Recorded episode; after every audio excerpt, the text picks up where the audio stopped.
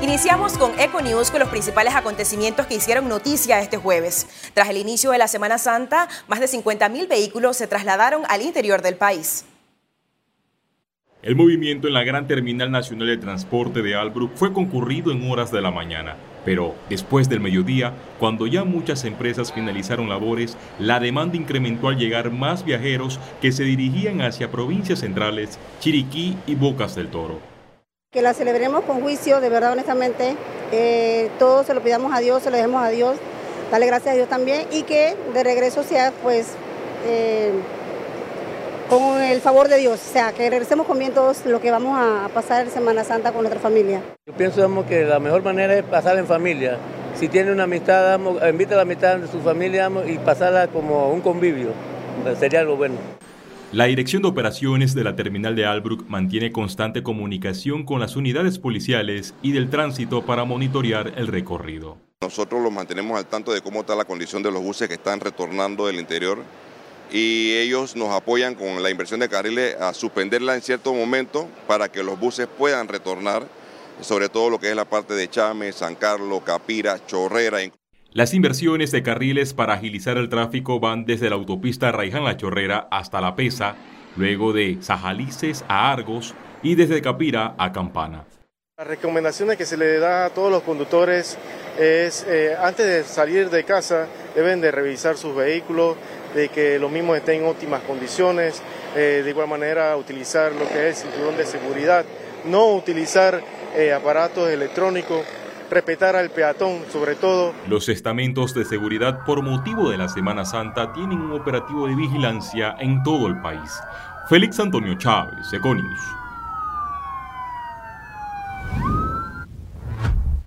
La Caja de Seguro Social activó la alerta verde en unidades ejecutoras en la entidad por Semana Santa para dar respuesta en caso de eventos adversos.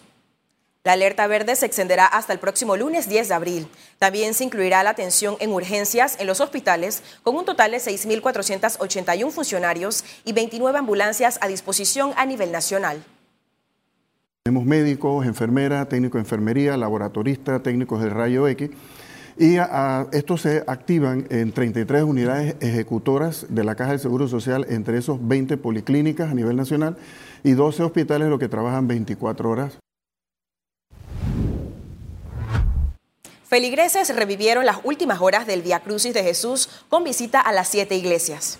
Cada jueves santo los feligreses acuden a visitar las siete iglesias, lo que conmemora los pasajes que fueron recorridos por Jesús de Nazaret, mismos que culminan con su muerte y resurrección.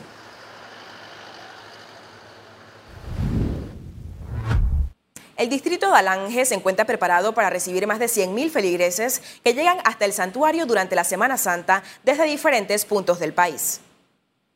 Durante varios días, un equipo de trabajo de la iglesia y miembros de la comunidad realizan los preparativos del altar, donde los devotos colocaban flores y brindan un tiempo de sacrificio en amor al Señor. Uno de los sitios muy especiales donde no se arregla algo, se arregla es para alguien, es para la presencia viva de Jesús en el Santísimo Sacramento del altar. Y este lugar especial, además de adornado con flores, las flores son el espacio que lo adornan, no lo absorben. Es porque realmente se busca que Él sea el punto central donde los peregrinos vengan y lo puedan observar y además de eso eh, unirse en oración con Él. Es una tradición familiar y pues tenemos que mantener las tradiciones como tal. En la primera semana de discusión en la mesa técnica, los distintos sectores no lograron consensos en la retroactividad de la ley de extinción de dominio. La Asamblea Nacional avanzó a pasos lentos con más de 10 artículos del proyecto de ley de extinción de dominio, impulsado por el Ministerio de Seguridad para combatir las finanzas del crimen organizado. Los abogados que participaron del debate advirtieron posibles violaciones a la Constitución. Artículos que hablan sobre la posibilidad de retroactividad infinita y un asunto que tiene que ver con la jurisdicción, es decir, quiénes van a ser los jueces de extinción de dominio y bajo qué circunstancias y estructuras se van a amparar. Este análisis requiere, en principio, de un abordaje constitucional. El secretario del Ministerio de Seguridad, Jonathan Ricks, defendió la iniciativa y detalló cuál sería el objetivo. El planteamiento del Ministerio de Seguridad, del órgano judicial, del Ministerio Público, es que no puede gozar de legitimidad lo que ha nacido al mundo jurídico de forma ilegal. Y la retrospección que plantea la extinción de dominio es exactamente eso, que se puede investigar hacia atrás lo que ha sido obtenido ilegalmente. En la mesa se propuso aplicar la retroactividad de la extinción de dominio a los delitos de lesa humanidad, secuestro y narcotráfico pero el artículo 8 que señala los efectos en el tiempo fue suspendido. El proyecto original hace referencia a la retroactividad de la ley. ¿Qué significa esto para el ciudadano? Más que nada es que la ley puede aplicar antes de la vigencia de la ley. Sabemos que cuando la ley se apruebe o sea aprobada, entonces a partir de ese momento es que se aplica la ley pero sabemos pues que la Constitución Nacional hace referencia en qué leyes la ley puede ser retroactiva, que normalmente es de interés social. El análisis de la mesa técnica creada por la Comisión de Gobierno se reactivará la próxima semana para tratar de abarcar todos los artículos del proyecto de ley. Félix Antonio Chávez, Econius. El director del Instituto Conmemorativo Gorgas de Estudios de la Salud, Juan Miguel Pascale, reveló que actualmente en Panamá hay varios virus respiratorios dando vueltas. Incluso otros coronavirus, primos hermanos del SARS-CoV-2, y hemos visto también que tenemos circulación de influenza, rinovirus y otros virus respiratorios, que dan un cuadro muy similar. Uno puede quedar hospitalizado de influenza, niños y adultos, o de virus sincitial respiratorio Así que es difícil solo con el cuadro clínico decirlo. Es la prueba lo que nos confirma qué virus circula. El incendio desatado en la Reserva Forestal La Yeguada afectó al menos 100 de las más de 7.000 hectáreas que la componen. Brigadas forestales y bomberos trabajaban en las labores de extinción. Dado el asueto de Semana Santa, se espera la llegada de visitantes al área turística de la reserva, que se mantendrá abierta al público ya que el fuego se registró en la parte alta, según confirmaron las autoridades. Nos encontramos en el área de la Reserva Forestal La Yeguada, controlando un IMAVE, un incendio de masa vegetal, en el área, la parte alta donde está Chitra. Eh, nosotros tenemos brigadas forestales, ya hay tres pies de fuerza que han estado en primera línea eh, tratando de controlar este fuego. Se ha pedido ayuda también a la Fuerza de Tarea Conjunta, bomberos, SINAPRO, Policía Ecológico y demás, para poder eh, tratar de controlar lo más posible, ya que los vientos están incrementándose mucho y esto es combustible puro. Sin importar dónde estés, Trifty Panamá está siempre cerca de ti, con 11 sucursales en todo el país.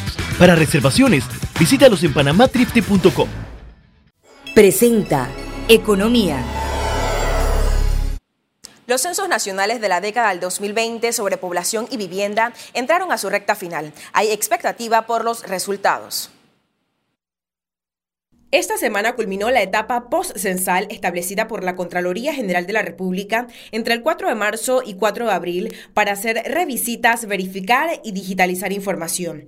Hace un mes, en conferencia de prensa, el Contralor Gerardo Solís informó que este proceso de empadronamiento registró un 90% de población censada, es decir, 4 millones de personas, y que habían visitado 1.537.183 viviendas a nivel nacional. Durante estas semanas, el objetivo fue llegar al 10% de personas pendientes por censar. El Instituto Nacional Estadística y Censo informó que el próximo martes 11 de abril anunciarán las cifras preliminares de este proceso.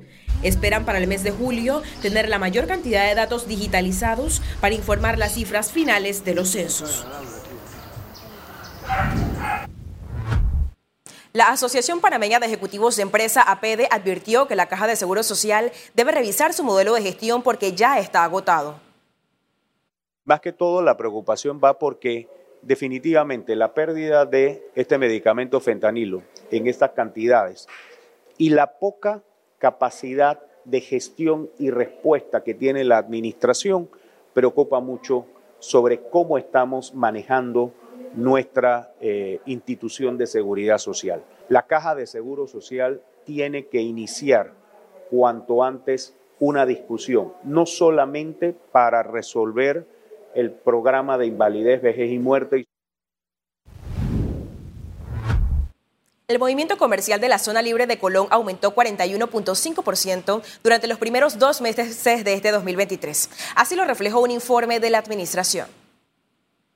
Este movimiento totalizó 4.872 millones de dólares. La cifra alcanzada entre enero y febrero del 2023 superó lo registrado en 2019, año previo a la pandemia. La venta de productos electrónicos, farmacéuticos, químicos, de perfumería y ropa en general son los principales impulsores del crecimiento de la zona franca.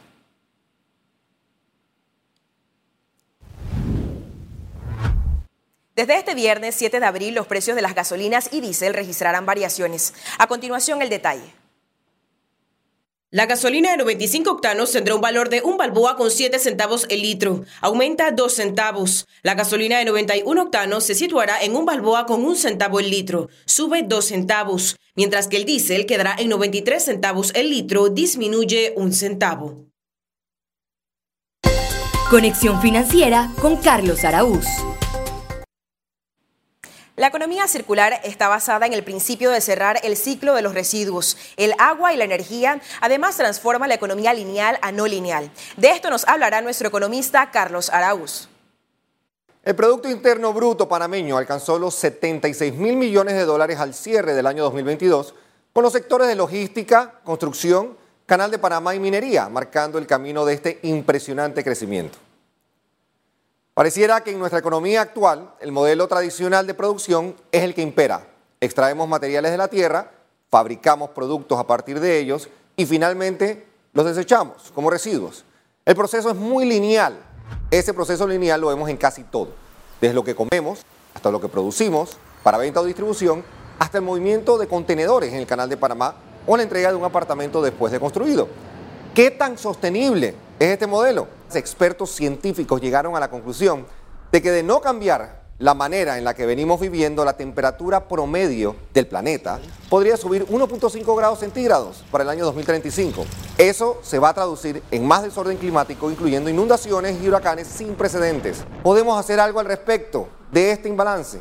Pues sí, contemplar la introducción por decretos y leyes de una auténtica economía circular para enfocarnos en replantear modelos de consumo y así dejarnos de producir residuos desde el primer momento. La economía circular se basa en tres principios, todos impulsados por el diseño. Eliminar los residuos y la contaminación circular, los productos y materiales. Regenerar la naturaleza. Esa nueva manera de producir y de vivir se apoya en una transición hacia energías y materiales renovables. Una economía circular desvincula la actividad económica del consumo de recursos finitos. Es un sistema resiliente, bueno para las empresas, bueno para las personas y bueno para el medio ambiente. Esa economía circular es un marco de soluciones sistemáticas que hace frente a desafíos globales como el cambio climático, la pérdida de biodiversidad y los residuos o la contaminación.